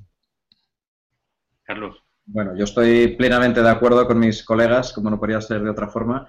De hecho, a veces lo, comentamos ¿no? en las charlas delante del público. Los científicos no somos buenos dando respuestas. Los científicos somos buenos planteando preguntas. Esa es nuestra misión, plantear preguntas, plantear preguntas a la naturaleza, utilizar el espíritu crítico, utilizar la razón y no ser dogmáticos, como decía antes José María. Entonces, de hecho, en, el, en la introducción, bueno, hay, hay, dos partes de este libro que hemos escrito entre los tres, que son la introducción y el epílogo, que ha sido, ¿verdad?, colegas, muy, muy divertidas de escribir. En varias ocasiones hablamos del valor de la duda, del valor de plantear preguntas, de cómo eh, cada vez que resolvemos algo o queremos que lo resolvemos surgen más dudas. Eh, y Ricard Solé, que ha escrito el prólogo de este libro, un colega y muy buen amigo, eh, cita a Wheeler cuando dice que el conocimiento es como una isla en medio del océano de la ignorancia. Y cuando crece nuestro conocimiento, crece la isla, crece mucho más la costa de nuestras preguntas, ¿no? que es la interfase de lo que sabemos con la ignorancia. Esa es la misión del científico. Hacer que esa isla sea cada vez más grande y, por tanto, el perímetro de la costa, las dudas, sean también más grandes. Si eso lo, lo enseñamos a los niños, como decía José María, si enseñamos a educar en el pensamiento crítico, en la razón, probablemente habría muchas menos personas que creen en cosas absurdas, en terapias pseudocientíficas que al final ni son terapias ni nada que se le parezca y que lo único que hacen es poner en riesgo la salud de la gente, como es evidente, además de que son un timo. O no habría posturas dogmáticas tan fuertes en el, en el mundo que hacen, eh, bueno, que, se produzcan gran parte de los problemas que, que ahora mismo estamos, estamos enfrentando. Si utilizáramos más el pensamiento crítico, y la ciencia es una, una buena herramienta para educarnos en eso, yo creo que el mundo sería mucho mejor. Yo quería contar una anécdota, no me resisto, de una vez que fui a, contar cosas de astronomía a un colegio de críos pequeñinos en Casturdiales, en Cantabria. Y la clase que me tocó a mí visitar, pues eran chavalinos de, qué sé yo, tendrían seis años, siete años. Todavía estaba yo entrando y dije, bueno, pues nada, os voy a contar cosas de astronomía y tal. Y de repente un crío inmediatamente levantó la mano, pero es, es que además se le veía que era el que tenía interés en lo que iba a preguntar. Y me pregunta todo serio, oiga, oiga, oiga, ¿por qué a veces la luna se ve de día? Y la profesora le metió una bronca tremenda. Empezó a decirle, siéntate ahora mismo y no molestes a este señor, este señor no viene aquí para contestar a tus tonterías, cómo se va a ver la luna de día, déjale que hable y que cuente lo que tiene que contar y cállate la boca. Y yo me quedé De hecho, cómo hago yo ahora para, sin, sin dejar a la profesora tampoco explicarle al niño que tiene razón, que la luna se ve de día muchas veces y que no pasa nada, pues bueno, según en qué posición esté, a veces se ve y a veces no. Pero esa postura de que el niño que estaba preguntando era el que estaba molestando a este señor que sabe mucho, que viene aquí a hablar, a mí me dejó destrozado. Claro, pero porque a ti te, a ti te estaba considerando esta mujer eh, poco menos que un sacerdote del conocimiento establecido, no científico. Yo venía de, las alturas del Instituto de Física de Cantabria, me había dignado a bajar a Castro Urdiales a contarles las cosas y, vamos, a mí es que me pareció tremendo. bueno, pues nada, ¿qué se va a hacer? Eh, le expliqué al niño eso, ya te digo que no te preocupes, que, sí, que sí, que tienes razón, pero, bueno. Ese tipo de cosas yo eh, creo que puede encargarse a un, científico inmediatamente, vamos. Sí, sí, la verdad, con lo fácil que sería cargarse a la profesora Sono y liberar a los 30 niños. Eh, oye, aunque nos desviemos un poco del libro, pero yo creo que en el fondo esto también forma parte del subtexto del libro, ¿no? Y este tipo de cosas, ¿cómo, cómo, cómo se avanza contra ellas? Porque, o sea, nos podemos pronunciar en que hay que cambiar la cultura de un país, eh, pero creo que no somos los primeros en decirlo. Eh, vamos, eh, se ha escrito largo y tendido, incluso en castellano, sobre ello en, décadas pasadas, ¿no?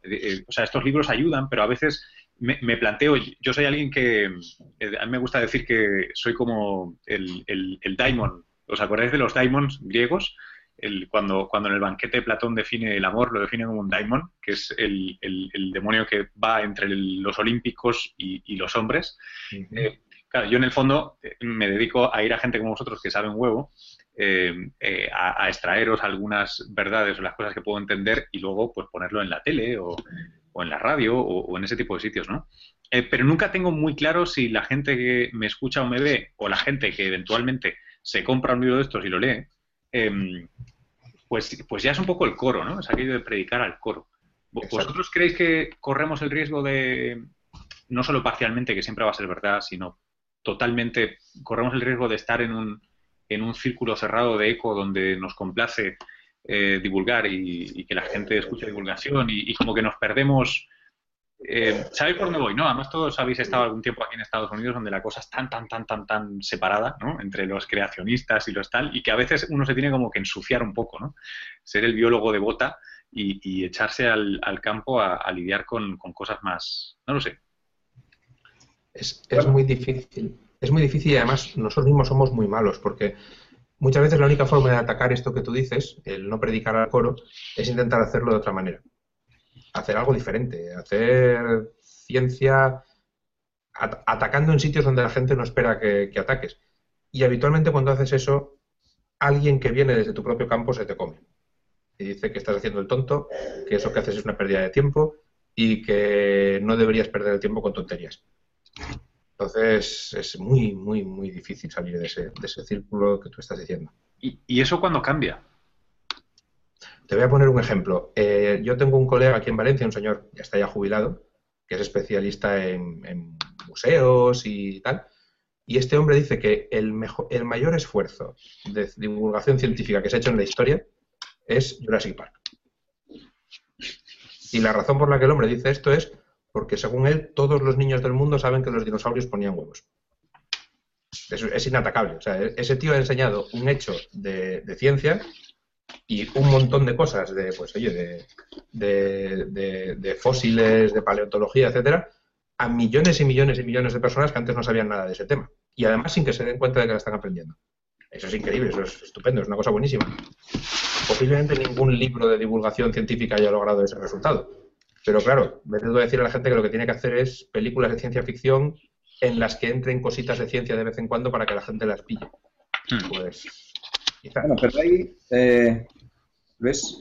Sí, sí. Eh, hay, hay eh, iniciativas intermedias que yo creo que están muy bien. O sea, hay labores de divulgación que se están haciendo cada vez más y cada vez mejor. Tú y yo conocemos muy bien a nuestros amigos de Naucas, por ejemplo.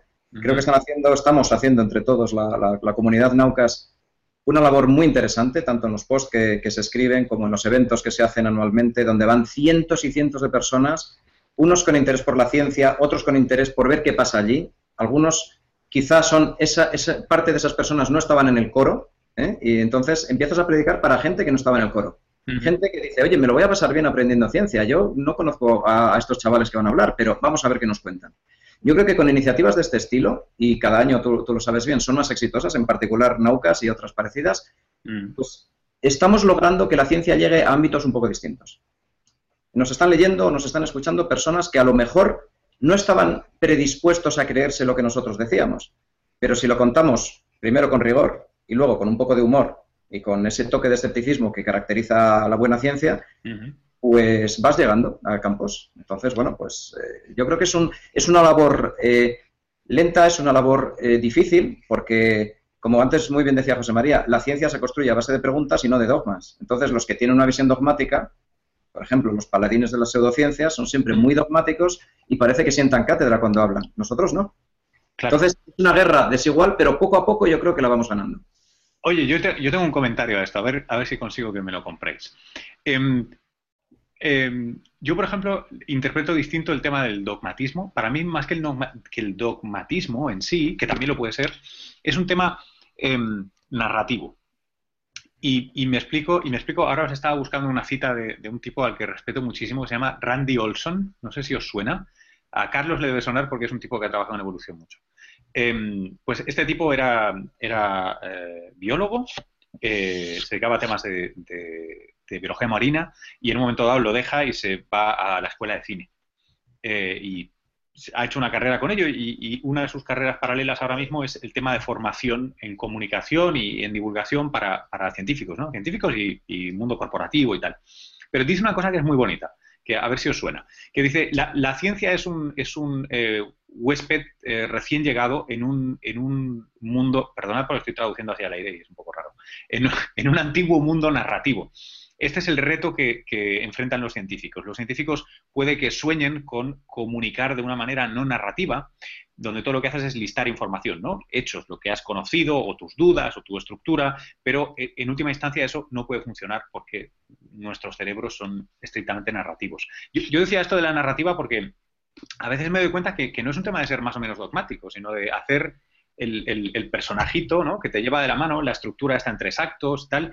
Eh, a mí me ha, no sé, a mí me ha funcionado muy bien en, otras ocasiones. Bueno, yo, yo puedo contar la, experiencia que tenemos en Atapuerca, ¿no? En Atapuerca empezamos, como bien sabéis, eh, pues unos locos que estábamos allí, pues en pantalón corto, que buscábamos oro, naturalmente, y que íbamos a esquilmar las cuevas de, de los paisanos que vivían allí, ¿no? Y nos dedicamos entonces a contar en los pueblos, íbamos pues sin nada, sin ningún tipo de imagen ni nada, y hablábamos con el alcalde de ese pueblo eh, no había alcaldesas en ese momento, ahora sí las hay, pero bueno, en ese momento pues eran todos alcaldes. Bueno, le, le decíamos, oye, pues mira, queremos contar lo que, lo que hacemos para, para que la gente lo sepa y demás, ¿no? Empezamos así. Íbamos a los pueblos, la gente venía, nos escuchaba, de una manera increíble, pues todo, todo el mundo ponía cara escéptica, ¿no? Estos locos que, que, contarán y demás y tal, ¿no? Ahora, pues venir a Burgos a ver lo que hay, ¿no? Todo ha cambiado. Ahora le preguntas a un niño que en lugar de recitarte la lista de los reyes godos, te recita la lista, la lista de las especies de homínidos. Entonces, bueno, eso es muy divertido, ¿no? Y ves además otra cosa muy importante, que las personas que se encargan de hacer la comunicación de la ciencia saben muchísimo de ciencia. Y cuando escriben en un periódico local, por ejemplo, pues hablan del Microtus arvalis o de cualquier otra especie de micromamífero o ma- macromamífero o da igual y lo hacen muy bien, lo hacen perfectamente. Es decir, todo el mundo ya conoce lo que hacemos muy bien, ¿no? Y la ciudad ha cambiado absolutamente, pues, eh, pues en parte, sin duda, yo creo que por, este tema, por, la ciencia, por la, por la evolución, en este caso, ¿no? Todo lo que se hace lleva la marca de la evolución. Y eso para nosotros es un síntoma clarísimo que eh, este país o cualquier otro país puede cambiar gracias a lo que se puede hacer en ciencia. Estoy absolutamente convencido, porque lo he visto. Es un proceso que hemos visto aquí que ha durado muchísimos años, ¿eh? 35 años de trabajo. Eso está claro. Pero con paciencia, como decía antes Carlos, se puede lograr esa, uh, bueno, que todo el mundo pues, pues hable de ciencia de una manera normal y corriente, ¿no? O sea, que, que sea algo normal ¿eh? Eh, ahora hablamos de fútbol con toda naturalidad o hablamos de cualquier otra cosa o de política y demás. Bueno, pues dentro de un tiempo yo creo que se debería hablar de, ciencia de una manera normal y corriente. ¿no? Y eso sería un síntoma muy bueno para, cualquier país. ¿Y, eso cómo lo podríamos conseguir? O, déjame, déjame cambiar la pregunta. Em, ¿Eso se hace en algún lugar? ¿Conocéis algún lugar donde eso suceda? Que la gente hable con normalidad de ciencia. Hombre, donde tú vives, Luis en, Nueva York, en Estados Unidos, eh, bueno, hay de todo, como tú bien sabes. amigo, pero ¿dónde, dónde, ¿en qué círculos vas tú? ¿Con qué, qué compañías frecuentas? Congresos, la verdad. congresos, pero es la única vez. Depositando las maletas en el aeropuerto, la persona que me la recogió, la típica pregunta, ¿a qué te dedicas? ¿Qué haces? Soy científico. Y dijo, keep searching. Continúa, continúa. Ah, claro, claro. Una cosa espectacular. A mí me pareció espectacular. Sí, sí, sí, eh, Lo comparas con, el, con la percepción social de la ciencia que hay en España, a pesar de, como decía Alberto, que los científicos siempre solemos salir en el top 3 eh, de, los, de las eh, profesiones más valoradas. Pero hay poco conocimiento científico en España. Lo hay en la sociedad y lo hay, perdona un momento, en los políticos. Estamos en campaña electoral en España y prácticamente no se está hablando de ciencia y eso es una lástima. Ciencia, hay más de más sí, que tendrían que ser el motor del futuro, tanto la investigación como la comunicación bien hecha, como decía antes José María, no salen en campaña o prácticamente no salen. Porque no estamos pensando, todavía nuestros políticos no están pensando en una economía basada en el conocimiento, que sería lo que nos permitiría dar el salto necesario. No sé si pueden pensar en cosas, ¿sabes? Que, deberían, ¿no? Que no tienen. Deberían, deberían. Ya, no, sí, no, no sé. Yo, yo tenía, eh, es que no quiero dar golpes bajos ni fáciles, pero o sea, macho, el día que sea tema de campaña, ¿sabes? El debate de la parte de I Imagínate el debate de I Pues apenas han hecho debates. Algunos amigos, algunos amigos estuvimos contando en Twitter el día del debate A4, o 3 más 1, A4, como lo quieras eh, ver, las, veces que salió ciencia o I más de más I. Una vez ciencia, pronunciada por un candidato, y una vez más de más I. Exactamente. ¿Cuánto tiempo fue de debate con las cuatro personas que más o menos pueden mandar en este país? Eso, eso cuando menos es vergonzoso, cuando menos. Eso doy fe porque tienes razón, Carlos. Yo, eh, yo también estuve contando las veces. Estábamos todos con los dedos y nos cobraron sí, Sí, sí, dos, dos veces. Se nombró dos veces. Dos veces y, y, muy de pasada, ¿eh? Y muy de pasada. Se nombró, simplemente se nombró.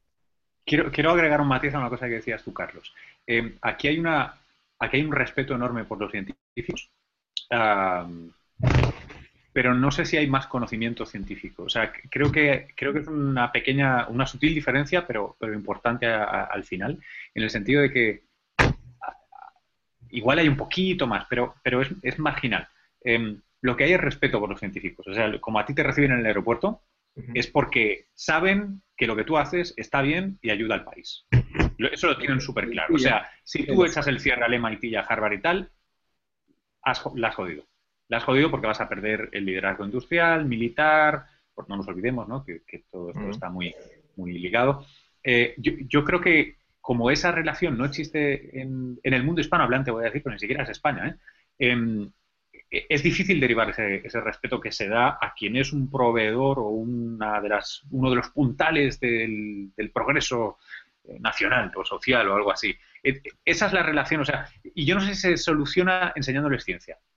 Yo, yo hay una cosa que va en esta dirección justo, que es eh, posiblemente la experiencia más curiosa que tuve yo en mi vida haciendo divulgación fue, estábamos con tres grupos cuando yo estaba en Estados Unidos, eh, uno de Stony Brook de la universidad, otro de Columbia y otro del Museo de Historia Natural, haciendo una exposición de astronomía precisamente en el Museo de Historia Natural. Y la gracia era que estábamos allí todo el día y venía gente y directamente hablaba con nosotros, nos preguntaba cosas, qué hacéis, qué estáis investigando, lo que sea.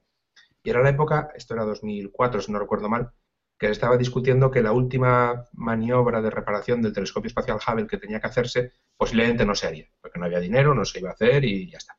Bueno, básicamente el Hubble entonces esperaba allí su, muerte lenta. Posiblemente si no se hubiera hecho aquella reparación ya no habría Hubble desde hace a lo mejor 8 o 10 años. Y de repente se me acercó una señora y una señora que, vamos, yo lo, por comparación, digamos que podría ser mi madre, una señora que tendría sus estudios básicos a lo mejor, y me dijo muy seria, oye, ¿y qué va a pasar con el Hubble? dije, pues mire, estamos esperando a ver si lo van a arreglar o no, pero era la época en la que salían las imágenes del campo profundo de Hubble, el ultra profundo y demás. Y mire, pues justamente es lo que estamos trabajando ahora y esperamos que, que lo reparen y que dure. Y la señora me miró muy seria y me dijo muy convencida, yo ya he escrito a mi representante en el Congreso para decirle que hay que salvar al Hubble como sea. y yo ah, pensé, a ver en qué momento me tropiezo yo con una señora en Guadalajara que me diga que le ha escrito ya a su representante en el Congreso para salvar, no sé, el Centro Nacional de Biología. Como que no lo veo. O sea, ahí sí que es verdad que hay, puede que sea incluso si quieres un poco lo que decías tú, no tanto conocimiento, sino orgullo. Eh, sensación de saber que eso importa y que eso hay que, hay que darle la importancia que tiene. Y, yo lo noté ese día muchísimo. Y, también has, has, mencionado otra de las piezas esencialmente distintas, que es, que es la de base protestante, ¿no? que es la idea de que tú colaboras en la plaza pública y las listas son abiertas, eh, tú tienes tu representante, le puedes escribir, te puedes responder. Puedes eh, identificarte con una cara. Lo puedes freír a llamadas telefónicas y se hace normalmente. Se hace lo del, lo del fotobombing este, se hace a los, a los congresistas aquí. La gente. En fin, aquí hay, aquí hay una cosa que me encanta, que es que hay em, un programa de televisión que ya ha hecho varias veces, que saca un tema controvertido de, de interés social y anima a la audiencia, que está en millones de personas, a dar por saco a los congresistas. Y bloquean las líneas de fax, bloquean las líneas de teléfono, y como solo hay una, les bloquean y exigen respuesta. Y esto funciona. Eh, uno de mis eh, partidos, eh, uno de mis programas de radio favoritos se llama Sobre los medios, on the media. Esto lo hizo. Daba un manual de cómo llamar a tu congresista y exigirle que hiciera algo. Bueno, no sabéis el, éxito que tiene, ¿no? Pero es en, eso sí que otorgaré que es, una cultura distinta y en cierto aspecto ahí sí que me parece chulo, ¿no? Y, interesante, pero vamos. Y luego hay una, hay una correlación que nuestros eh, políticos, o casi todos nuestros políticos, pasan de largo, que es que precisamente en los países donde más se invierte en ciencia, acaban siendo más ricos. Es así de claro, es así de evidente. Entonces, mm, hasta que eso no cuele eh, quizá en el mundo mediterráneo en general, no solo España, o en el mundo hispanohablante y, mediterráneo, pues no vamos a, progresar. Porque aquí se ve la ciencia por muchos políticos como un gasto y no como una inversión. Y eso es, eso es perverso. Mm. Tenemos que ver a Alemania, a Reino Unido, a Francia, a Estados Unidos, a Corea del Sur, han invertido en ciencia y hoy en día son mucho más ricos que nosotros. La ecuación es bastante sencilla. Pero bueno, será cuestión de educar a nuestros políticos. ¿por qué nos presentáis? A... Creo que esta pregunta ya se la hice una vez a José Mari, estando con Eudal también. Eh, ¿y, por los tres directores tenían que presentar a Tapuerca, los tres, los tres juntitos. Ya, que hablas, ya que hablas de Eudal, una, una, una pregunta es muy divertido. Le, hicieron una vez, le dijeron, hilando un poco con lo, que, decíamos al principio, ¿no? Le, preguntaron, bueno, ¿y es usted creyente? Dijo, no, mire, yo soy pensante. Bueno, pues es así, ¿no?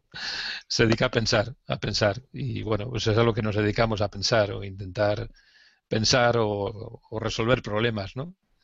Y bueno, tiene, Carlos tiene toda la razón, ¿no? Eh, yo desde luego ahora mismo tengo una sana envidia de una compañera que se ha marchado al Reino Unido y lleva nada, tres meses, está feliz, está feliz a pesar del cambio y resulta que esta persona, claro, pues eh, le dicen, bueno, tienes que pedir un proyecto. Y bueno, y pues vale, pues pido uno y luego ya pediré otro. Y el primer proyecto que va a pedir, pues, eh, ¿cuánto dan de aquí? Bueno, pues si te lo dan, te dan medio millón de libras. Pero bueno, es que eso no me lo dan a mí en un, en un proyecto del Plan Nacional a, a tres años. Eso es imposible. Nada, sí, hala, toma, medio millón de libras para que hagas lo que quieras, ¿no? Para que contrates con un 75%, pues a, no sé, a cuatro o cinco personas para que te ayuden y formes un equipo. Así, por las buenas. Yo esto nosotros hemos tardado 35 años en hacer un equipo, ¿eh? 35 años. Bueno, también, también llevamos 35 años apenas de democracia, igual ya, bien. un poco más de tiempo. Vamos, estamos, dejando que los demás experimenten, ¿no? Y, luego vamos, vamos copiando. Oye, os quería, os quería, os quería pedir un, un acercándonos al cierre, Em, primero, saber que, hasta qué punto tenéis ya feedback de qué tal os está funcionando el libro, eh, a vosotros, los comentarios que os llegan, tal, eh, no solo los buenos, sino también los mejorables. ¿Y, cómo, cómo, os lo imagináis evolucionando? ¿Os imagináis que es un libro que de repente reeditáis, coescribís otra vez dentro de, unos años? O, cómo lo vais a resolver? Esto que vosotros decíais de que os vais a tener que desdecir de cosas. ¿A quién le toca? Alberto. tú, que ya empezaste. Alberto. Bueno, no sé, yo que, pues venga. Eh, a ver, como yo la verdad es más mayor, pues a lo mejor ya no o sí, o a lo mejor, a lo mejor sí, a lo mejor con más tranquilidad puedo escribir más, ¿no? Pero creo que los jóvenes yo creo que tienen más oportunidades. José María. Sí. Creo que se te, se te oye mal por algún motivo. Sí. Sí, estoy viendo señal, estoy viendo tu señal. Ahora, la, ahora la recupero. La... Voy a pararlo un segundito. Sonaba este... como encuentros en la tercera fase, ¿no? Estaba sonando. completamente, que, es la suya del libro, ¿no? Es... bueno, Carlos, oye, como, como líder, de, líder del libro, em, ¿qué, tal está funcionando y qué, cómo, cómo va a seguir funcionando este libro?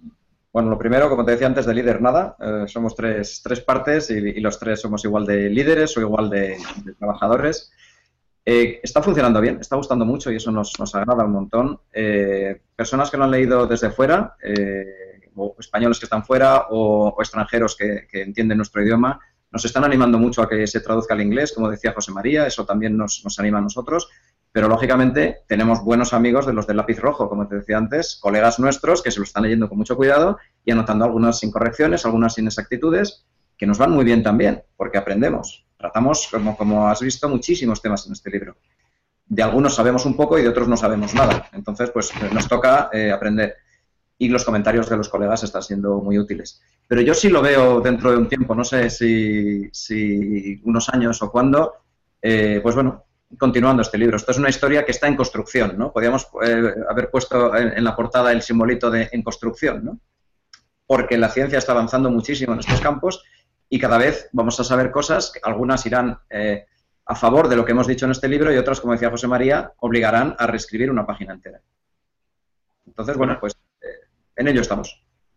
El día que lo queráis convertir en un documental, nos volvemos a conectar por el Hangouts, porque hay, un docu precioso aquí dentro. Oye, quiero, quiero hacer una cosa, eh, que es lo, que habitualmente hacemos hacia el final, que es hacer una ronda de últimas, de, últimas palabras e intenciones y lo hago en orden inverso al que empecé. Así que le doy la palabra a, Alberto a modo de despedida y conclusión o corolario, si quieres. Muy bien, pues nada, yo quiero enlazar la última que nos has preguntado, que es que cómo va el libro y tal y cual, diciendo que yo una cosa que tengo muchas, muchas ganas es que tengo varios amigos que no tienen nada que ver con la ciencia, absolutamente nada, que sé que se lo han leído. Y de hecho estas navidades quiero ver si me encuentro con alguno y que delante de un café o de una caña analizar con detalle qué éxito ha tenido el libro, cuánto, cuánto de lo que han leído realmente, cómo les ha parecido, cómo les ha interesado o no, qué parte les ha parecido más fácil o más difícil. Y ahí es donde yo creo que de verdad nos vamos a, pegar un poco ¿no? con esto, con, saber realmente cómo ha sido el resultado. Por lo demás, yo estoy muy satisfecho con, todo el desarrollo del libro, con cómo está yendo ahora, con la, la, experiencia que estamos teniendo en contacto con la gente, las presentaciones del libro y las cosas que nos preguntan, que nos dicen. De momento, parece que va todo muy bien. Y como cierre, sobre todo, animar a la gente no ya a que lea este libro, sino a que lea libros que, pues en la línea de lo que acaba de decir José María de, Eudal, que le hagan, que le hagan pensar. Que la gente, por Dios, cada, cada día, he dicho por Dios precisamente, o sea que ya, perfecto. Que la gente cada día intente leer más, que le haga pensar y no tanto cosas que, que realmente simplemente le, le entretengan o, le diviertan, sino que también que le hagan pensar en lo que está leyendo. Yo, yo, quiero, yo quiero subrayar una cosa. Hay, hay una cosa que no sé si habéis leído alguna vez de, Jorge Wagensberg. Tenía un ensayo muy bonito que se titulaba El gozo intelectual. Em, yo, yo creo que, que, se puede, que se puede entretener y disfrutar con cosas que te hagan pensar. Es cuestión de, es como, ¿sabes? Lo de entrenar el músculo y una vez lo tienes entrenado, eh, ese mismo proceso, o sea, como que quitarle la, lo severo, ¿no? Yo, yo, no creo que tenga que ser severo. De hecho, este libro se lee muy a gusto y muy fácil es, es, se disfruta. Carlos, tuyo, tuyo el cierre. Bueno, yo en ese sentido también continuar con lo que decía Alberto, y creo que es muy sano leer autores o ideas que están en contra de las tuyas. eso es muy sano y abre mucho la mente, porque si no, te, te dejas llevar por tus apreciaciones, por tus propias ideas y acabas leyendo todo lo que dice la gente que piensa como tú. Y eso se ve precisamente en política y en otros campos. En ciencia estamos obligados a leer lo que publican todos nuestros colegas, piensen como nosotros o piensen lo contrario. Y yo creo que eso abre mucho la mente. Y bueno, pues volviendo al, al tema que planteábamos, pues realmente estamos contentos. Ha sido muchísimo trabajo, como os podéis imaginar, pero pensamos que ha merecido la pena. A mí me encantaría que este libro, no tanto que se compre, sino que se lea. Es decir, me encantaría ir a las bibliotecas públicas de Madrid o de cualquier sitio de España y ver que el libro está muy sobao, que está muy viejo y que en esos papelitos que hay en las bibliotecas, donde se va apuntando entrada y salida del libro, estuviera lleno. Eso me encantaría. Eso querría decir que, la gente lo ha leído, se lo ha llevado a casa, ha estado conviviendo con, estas ideas durante un tiempo y luego lo ha vuelto a dejar allí para el siguiente. ¿no? Yo creo que eso sería para mí la, la mejor recompensa que podríamos tener. Qué bonito. Sí, José Mari. Totalmente de acuerdo con Carlos, ¿no? porque uh, yo recuerdo el primer José libro que... no, te, no te oímos. ¿Me oís? ¿Me oís? No, maldita sea, se, se rompe el sonido. A ver, bueno, te, no, te daremos, te tuitearemos tu, tu despedida, me temo. porque se ha, se ha ido internet. Me ha cortado. Eh, desgraciadamente, oye, lo siento mucho. Bueno, a, lo, a los tres este, muchísimas gracias por haberos prestado a, participar en una de estas eh, tertulias así informales y relajadas de, Naucas. Eh, aprovecho para desear a todo el mundo muy felices fiestas y vacaciones y descansos si es que las hacen. Eh, una buena idea, yo creo, que es echarle una leída a uno de estos libros, sea en la biblioteca o sea incluso comprándolo y apoyando a, este tipo de iniciativas. Eh, lo dicho, que muchas gracias, os lo paséis muy bien, nos seguimos viendo en Twitter eh, y en la web de naucas, naucas.com, como siempre. Hasta la próxima. Muchas gracias, Luis. Adiós, un placer estar aquí, como siempre. Adiós a todos. Chao, chao. Bueno, como antes me he extendido, aquí voy a ser breve. Gracias por escuchar esta entrega del método. Recordad que tenéis más información sobre el método en el método.fm. Allí podéis compartir, escuchar todos los episodios hechos en este podcast y sus anteriores encarnaciones. Tenéis incluso un botón de donaciones para aquellos que oséis eh, mostrar así vuestro apoyo. El método es un orgulloso socio fundador de Cuonda. Encuentra más información en cuonda.com, la comunidad de podcasts independientes en español. Enhorabuena a los ganadores de este merecidísimo premio, también a sus, eh, a sus otros ganadores en sus otras modalidades, periodística, radio, el premio especial de jurado, etcétera, etcétera. Nos eh, vamos a escuchar, espero que en breve otra vez aquí, en el método, en, este, en esta aventura personal de conocimiento y descubrimiento. Nos vemos pronto. Si tenéis cualquier opinión, sugerencia que hacer, por favor, métodopodcast.gmail.com y mientras no consiga que Televisión Española vuelva a tener en abierto y gratis para todos mi nuevo documental en la red, si queréis hacer usos culturales de él, escribidme a esa misma dirección, métodopodcast.gmail.com y os lo doy encantado. Los que estéis por Nueva York este martes nos vemos en la Rockefeller donde vamos a celebrar a Cajal, el proyecto Blue Brain y tomarnos una copita de vino también. Hasta luego.